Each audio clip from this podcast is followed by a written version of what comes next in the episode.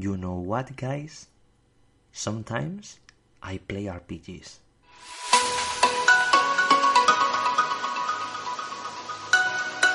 Welcome to a new episode of Disaster. Today I would have loved to bring you a lot of information about SGDQ 2018, but I have a podcast pending about Mario and Luigi Partners in Time, and as you know, promise is debt. So I hope you are ready to start a new episode of this your podcast, Disaster.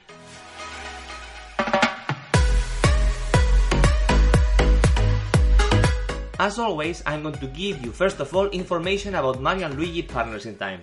This title, developed by AlphaDream and Nintendo itself, is a direct sequel to the Game Boy Advance title Mario Luigi Superstar Saga, a title that recently has shown its remake for the Nintendo 3DS.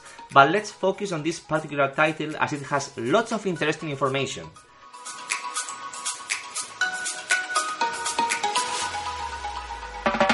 Mario Luigi Partners in Time was released in 2006 in Europe. Somehow it was released earlier in North America and Japan. As always, PAL users we have to be uh, slower than the rest of the world. But well, anyway, back to topic. An RPG game that is set in the Nintendo universe and that offers us a gameplay that is quite original for a game of this genre, because not only does the role player live by acquiring levels, but also because of the ability to push buttons in a specific moments. This will be completely essential and necessary.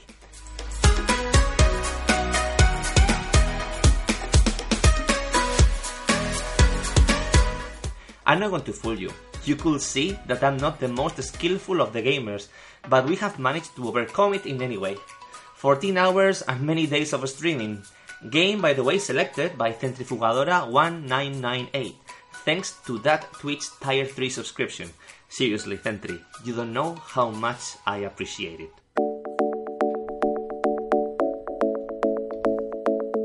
I believe that all of you here have already seen the suffering and the effort to end it. Hours of fighting, and all because I didn't want to skip a single encounter, which I have to admit was a big mistake. Indeed, like any RPG, to make it easier to finish it, the more we raise the levels and the characters, the easier it will be to end it. But in a Twitch stream, grinding the game is really tedious. So before we go any further, let me tell you that I'm really, really sorry if it was extremely boring.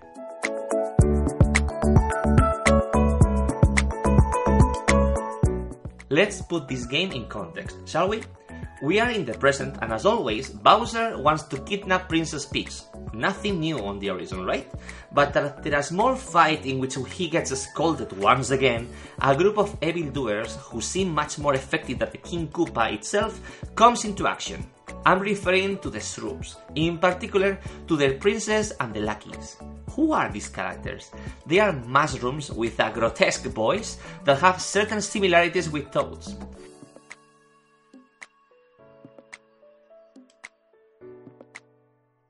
That Shroob princess in particular wants to gain the power of the Mushroom Kingdom, and she can't think of nothing else to get it but to attack Princess Peach in the present and in the past.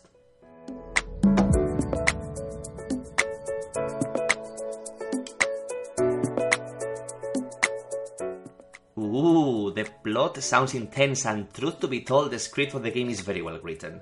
Mario and Luigi, with the help of the babies and other characters such as Professor Igad, will have to solve different problems by moving through time between the past and the present.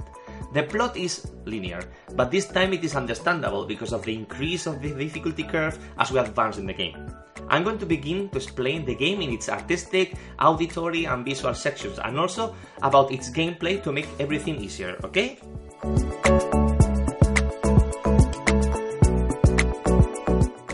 We all know that the Nintendo DS wasn't the most powerful system of its time, but the great innovation of the dual touchscreen, along with a very effective microphone, made it a hit, selling more units than Nintendo ever thought possible.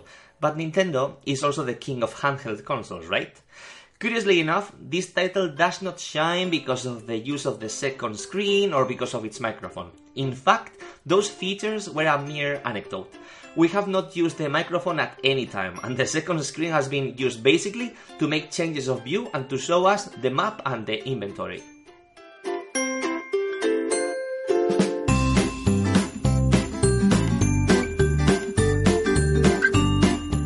However, this doesn't mean that it didn't make the whole use of its potential. The graphics, although it's not their strongest point, are more than correct. Very colorful and with the very typical expressiveness of Nintendo. Variety of enemies, many different abilities, all kingdoms and areas have been recreated with great detail. And to be truly honest, because of all of this, it makes this game a portable delight. The soundtrack and audio effects of this game are simply brutal. The voices glow. Listening to Mario and Luigi chattering in Italian, it is not only fun, it makes you want to imitate them. Also can be found a clarity in the different melodies of the areas to visit, and always we can detect a point of tension when the game needs it.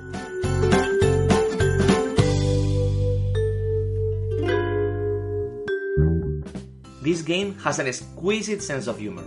Luigi shines with that dynamism and that spark that makes him a fundamental character, sharing the bill with the most common hero in Nintendo's ranks, his brother Mario. The princess not only allows herself to be kidnapped again, but also takes part in the adventures of these two plumbers Yoshi's, Koopas, Toads, Goombas. The Nintendo universe in full swing with several winks to previous games. But I'm not going to spoil it because if this podcast does its job, you'll play the game sooner or later.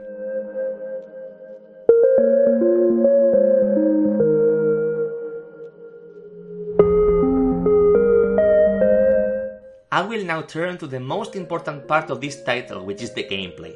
It's not your typical turn based game, nope. You need to think, be a strategist, and also be skillful with timings. If we get the timing right, we will do much more damage to our enemies. We can see our opponents so we can decide whether to raise the level by fighting or dodge them. If we choose on the former, we'll have to study their movement patterns because if we don't, we will never be able to fight back. The equipment that we get by buying in stores and finding various items in dungeons during the adventure is really important, but not fundamental as in other RPG games.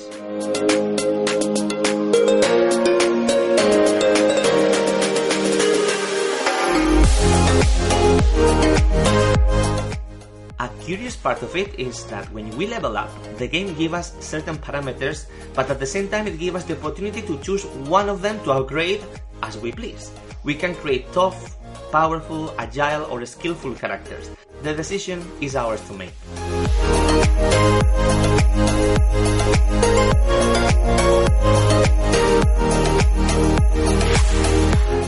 The difficulty curve is compensated, but in the final part, in spite of spending many hours grinding, sometimes the fights are going to be hard and tedious.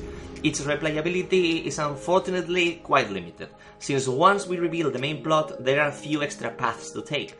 However, more than 15 hours of gaming on a handheld game is a very good sign.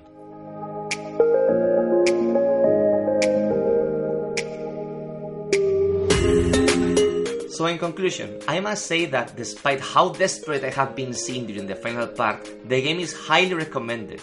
It will make you spend a very pleasant time, and I'm sure that on these summer days, enjoying it will be a great idea. Maybe even the pool, who knows?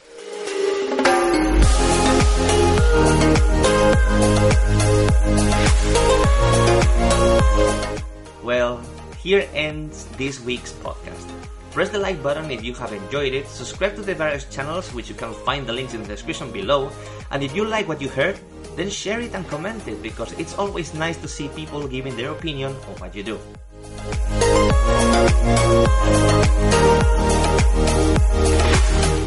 I'm going to start preparing the next podcast and planning the next game for Disaster. That is going to be Castlevania Dawn of Sorrow, selected by Niena Ronar with her tier 3 subscription to my Twitch channel.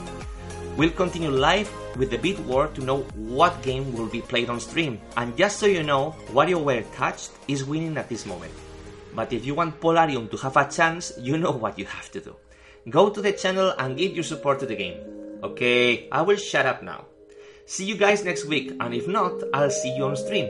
And as I always tell you, don't forget this, eh? you are not a disaster. The disaster is me. See you around, guys.